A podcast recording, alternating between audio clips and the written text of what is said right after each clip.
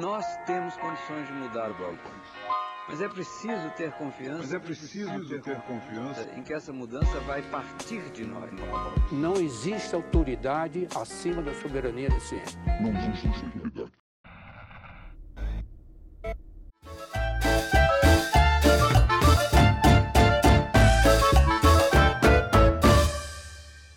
Bem-vindos ao último episódio da temporada 2019 do Nós da Nutrição.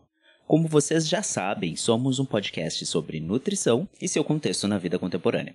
Aqui quem fala é Pablo Couto. E eu sou a Tayana, e estamos aqui para desconstruir os nós da nutrição entre o sabor, o saber e o que fazer. Hoje, no nosso último Breaking News de 2019, nosso Quebra-Nozes, notícias importantes, relevantes, preocupantes e algumas felizes.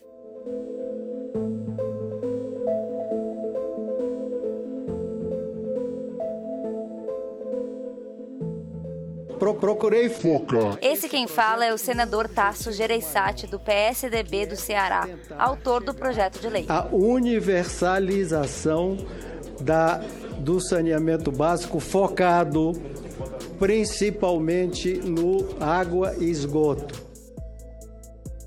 No dia 11 de dezembro, foi aprovada na Câmara dos Deputados a PL 3261 de 2019, o projeto de lei que altera a Lei 11.445, que estabelece diretrizes nacionais para o saneamento básico.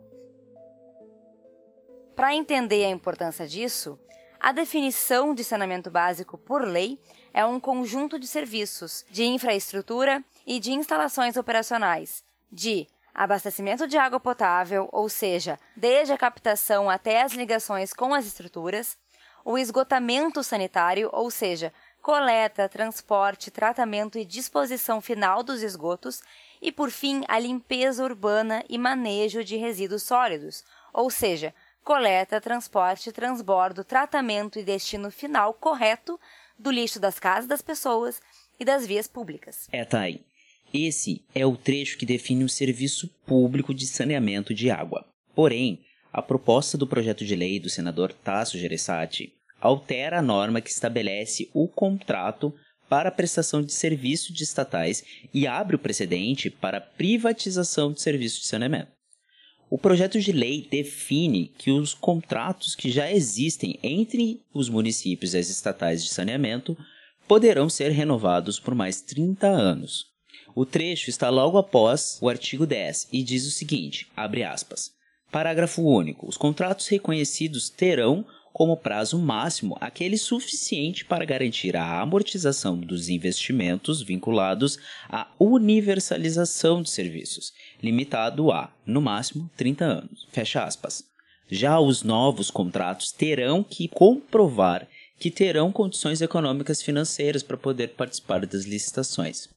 Pablo, tem outro trecho que é importante ressaltar que diz o seguinte: é autorizada a assinatura de contratos de concessão por dispensa de licitação com empresas públicas ou sociedade de economia mista do segmento de saneamento básico, se a licitação for deserta ou se não houver viabilidade econômica que justifique sua privatização. Ou seja, a única forma de participação de estatal seria pelo desinteresse do capital ou quando a empresa não tiver condições econômicas. Além disso, o projeto de lei ainda legisla sobre o tratamento de poluentes e lixões. Ah, e Pablo, vale lembrar, esse projeto de lei não teve apoio popular na consulta pública, que foi ao ar há um tempo atrás.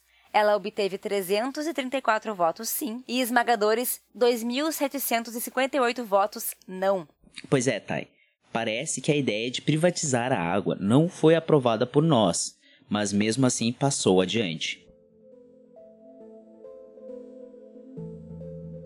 Minhas dúvidas. Senadora Zenaide Maia, do PROS, do Rio Grande do Norte. O estado tem 157 municípios, só 7 são autossuficientes. Tem dinheiro suficiente para criar um subsídio para os menores. E outra coisa que eu chamo a atenção, eu não vi nada, eu acho que o projeto é maravilhoso e tudo, mas nada o emprego dos trabalhadores da Companhia de Água do Rio Grande do Norte. Então a gente se preocupa nos Senador Ângelo Coronel, do PSD da Bahia. nos municípios deficitários. Será que os grandes players que ganhar as futuras concorrências vão se preocupar com os pequenos municípios que não dão lucros?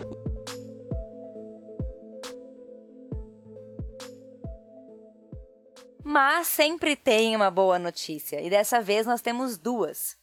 A primeira, então, é que a Anvisa anunciou esse mês que a gordura trans será banida no Brasil. Para isso acontecer, estão previstas três fases. Primeiro, estabelecer limites de gordura trans para a indústria e para o serviço de alimentação até 2021 e o banimento total até 2023.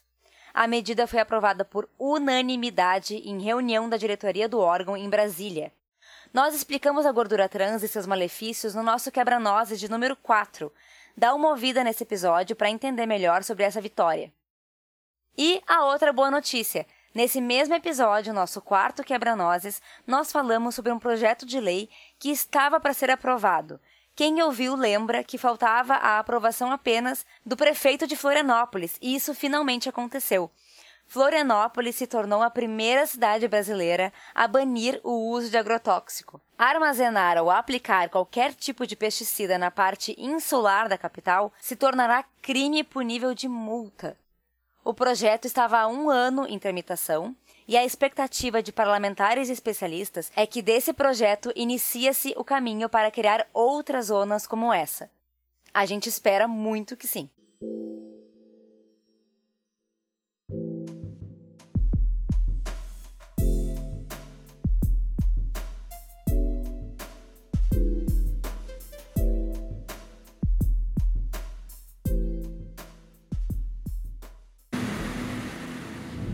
A água foi encurtando, foi encurtando.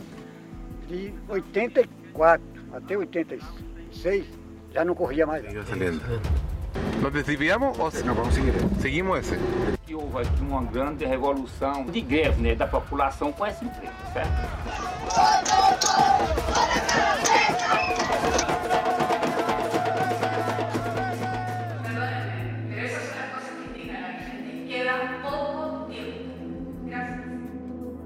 Guardianes de los intereses económicos están muy presentes aquí en el Parlamento, o sea, eso, eso está asociado al modelo. Todo el desarrollo se trasladó a que el ser humano, la persona es la que tiene que salir adelante. O sea, es un sistema muy, yo diría, muy inhumano y que creo que tenemos el deber de cambiar. E na nossa casca de nós, vocês puderam ouvir o documentário que discute o processo de privatização da água, como isso pode impactar na sociedade. Essa é a nossa dica cultural para hoje e é super interessante. O documentário chamado O Verde está do outro lado, os donos da água, foi lançado em agosto desse ano e traz a realidade de 40 anos de uma gestão da água privatizada no Chile, que levou à ruína pequenos agricultores e milhares de famílias. O Congresso concorda que é necessária uma mudança, mas a influência de grandes empresas de agricultura e mineração dificulta todo esse processo. Dá uma olhada nesse documentário e vem dizer pra gente o que, que tu acha sobre isso.